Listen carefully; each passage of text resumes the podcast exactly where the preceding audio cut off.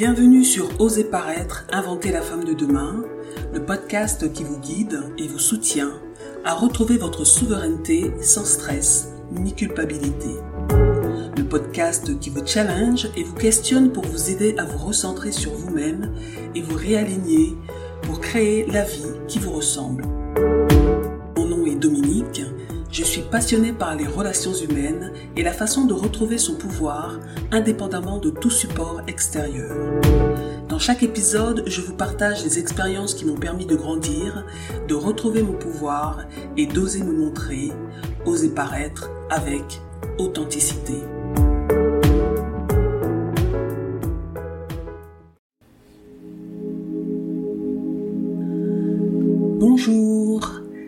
Bienvenue dans ce nouvel épisode d'Oser paraître, inventer la femme de demain. Alors aujourd'hui c'est un épisode extrêmement court. J'avais simplement envie de dire, soyez audacieuse, exprimez votre vérité. Dites-le avec amour, respect, douceur et bienveillance.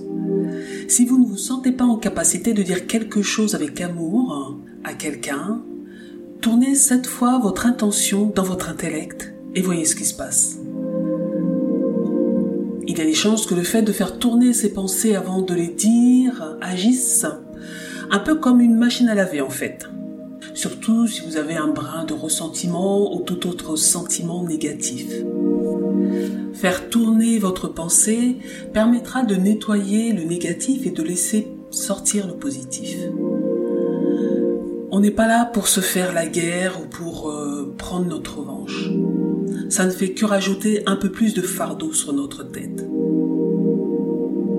Et à tous ceux qui me diront oui mais c'est bien beau tout ça mais on ne peut pas voir que le positif avec tout ce qui se passe dehors etc je leur répondrai eh bien jusqu'à présent depuis des siècles en fait on a essayé que le négatif que les guerres les conflits le dénigrement de soi et ou des autres et si on essayait de rééquilibrer les forces en injectant un peu plus de positif, en se posant, en prenant du recul avant d'agir? Allez-y, essayez pour voir. On entre dans la période de Noël, c'est l'occasion. Car là où je donne mon attention, je donne du pouvoir. J'ai réalisé récemment, même si je l'avais compris euh, intellectuellement, mais là, c'est devenu plus palpable, ça a pris plus de densité, donc j'ai compris à quel point il est important de s'aimer et de s'honorer soi-même. Être authentique avec ce qu'on est. Arrêter de porter des masques quand on est avec les personnes auxquelles on tient. Arrêter les relations toxiques, ce qui vous tire vers le bas, car à la fin, on finit par le regretter. Mettez en place des actions nécessaires pour vous retrouver, restaurer les relations qui vous sont chères. Mais prenez de l'aide s'il le faut, si les chevaux vous paraissent trop emmêlés pour le défaire toute seule. Je peux être votre compagne de route si vous le souhaitez.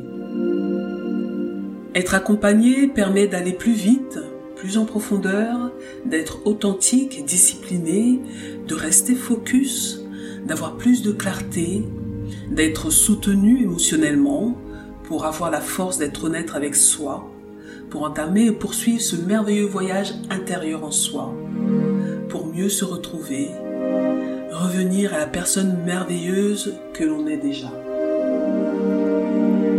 C'est stimulant en termes d'énergie, de créativité, ça bouscule, ça remue notre esprit pour le meilleur, ça élève notre énergie dans l'action. Bref, c'est super enthousiasmant. Vous remarquerez que j'utilise très peu le mot transformation, car ça impliquerait qu'il y a quelque chose de mauvais, de pas juste, de pas à sa place en soi, alors que ce n'est pas le cas. On s'est juste perdu de vue, on a perdu la boussole, perdu le chemin qui mène à soi. Alors un accompagnement individuel ou en groupe pour commencer à guérir de ces traumatismes, ça peut le faire. Seul parce que vous êtes pudique et que vous avez pour l'instant du mal à parler devant d'autres personnes, ou tout simplement parce que vous aviez envie d'être l'attention unique d'une personne pendant un moment de votre vie.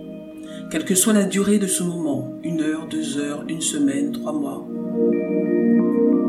Ou accompagné dans un petit groupe de cinq ou six personnes parce que je crois très fortement à la dynamique du groupe et que c'est aussi un formidable soutien pour monter la marche suivante ou faire le pas suivant en recevant un soutien émotionnel. On n'est pas obligé de parler, simplement être là, baigné dans un bain d'amour et de bons souhaits. Là aussi, j'aimerais redéfinir ce que j'entends par amour. Et c'est un exercice auquel je me prêterai assez régulièrement, redéfinir des mots souvent galvaudés, déformés, détournés, et auxquels j'aimerais redonner leur lettre de noblesse. La vie sans amour, amour avec un grand A, ne s'agit pas là de, euh, de sexe ou d'émotion, mais de l'amour pour soi et pour les autres. Donc, la vie sans amour est absolument sans saveur, sans relief. L'amour est l'essence de la vie. Il est sans jugement, permet de grandir de faire grandir sans réprimer l'autre dans son identité originelle. Il l'aide à voir sa propre beauté et à la faire fructifier à la développer tout en maintenant son caractère unique. La pierre angulaire de mes accompagnements, c'est l'amour. J'utilise plus souvent le mot accompagnement que coaching ou travail. Parce que le coaching est un mot trop connecté, euh, structure, faire les choses avec trop de rigueur sans y mettre de douceur à mon goût. Et le mot travail est assez connecté négativement avec le labeur, tout ce qui est difficile, etc. Attention, ça ne veut pas dire que tout est facile quand on commence un voyage intérieur, loin de là.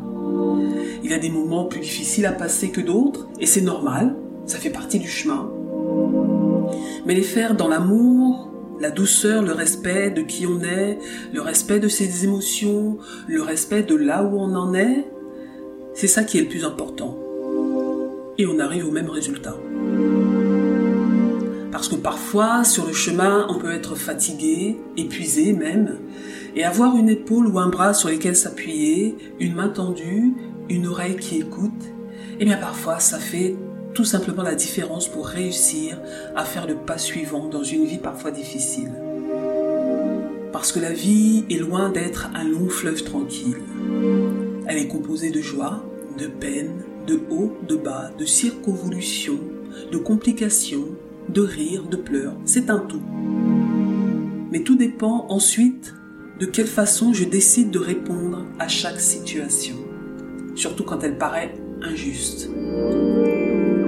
La vie sans amour est une vie sans espoir ni douceur.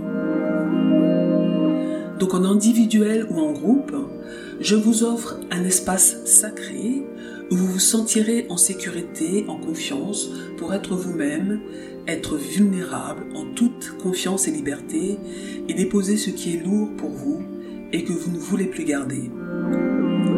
J'ai envie de profondeur et d'authenticité dans mes relations quelles qu'elles soient, dans mes accompagnements aussi. Je vous offre donc d'entrer dans un bain chaud une sorte de matrice sécurisante, douce et puissante pour vous reconnecter à vous-même. Mais je ne terminerai pas cet épisode sans vous poser une petite question, comme d'hab, pour amorcer votre réflexion ou votre envie de vous découvrir. Voilà ma question. Alors, quelle est la problématique qui vous tourmente en ce moment, qui tourne en boucle dans votre tête? Vous savez le petit caillou dans la chaussure qui se rappelle à votre souvenir à chaque pas, sans lequel eh ben, la vie serait quand même plus légère. Le truc qui vous fait vous sentir déconnecté, désaligné avec vos valeurs, avec qui vous êtes. Peut-être que vous avez du mal à mettre le doigt dessus, mais il est là, en background, dans votre esprit, à vous titiller. Ça vous rend malheureuse, en colère ou désespérée vous n'arrivez pas à vous en débarrasser. Si vous souhaitez en parler, n'hésitez pas à me contacter. Voilà, je suis heureuse d'avoir partagé ce moment avec vous. N'hésitez pas à vous abonner si ce n'est pas encore fait pour être tenu au courant des prochains épisodes. Trouverez dans la description les liens pour me joindre. Je reste à votre écoute. Et dans le prochain épisode du 23 novembre, je vous parlerai de ma surprise pour le mois de décembre. À bientôt!